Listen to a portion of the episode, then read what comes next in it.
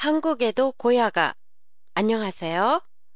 도쿄 타마시에 있는 한국어 교실 한 교실이에요. 얼마 전 집 근처에 있는 슈퍼에 갔는데요. 고야랑 패션 프루츠, 그 밖에도 남국의 과일이 질비하게 진열돼 있었어요. 아니, 벌써 여름? 이라는 착각이 들 정도였는데요. 알고 보니 오키나와 특산품전이었어요. 그래서 오늘은 한국에서 최근 인기를 모으고 있는 고야를 테마로 골라봤습니다.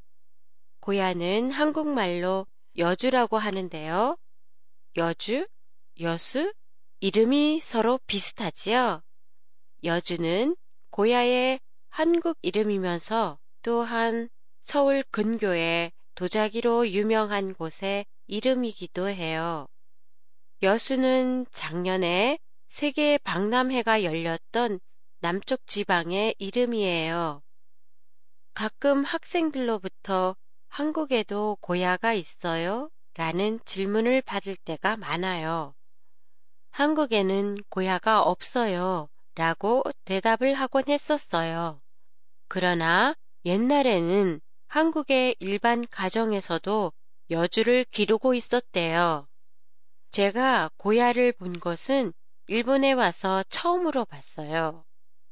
한동안 사라졌던 여주가 지금은 한국에서 다시 재배하기 시작했다고 하는데요.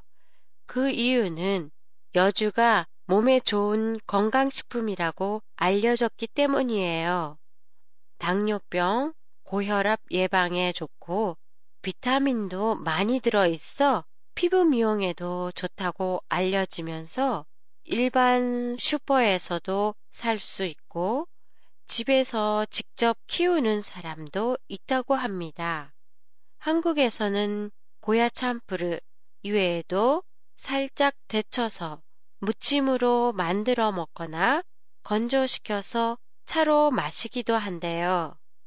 팟캐스트에 대한 여러분의 의견이나 감상을 보내주세요. 보내주실 곳은 한교실의 홈페이지 한교실.com이나 트위터, 페이스북을 이용하세요. 안녕히 계세요.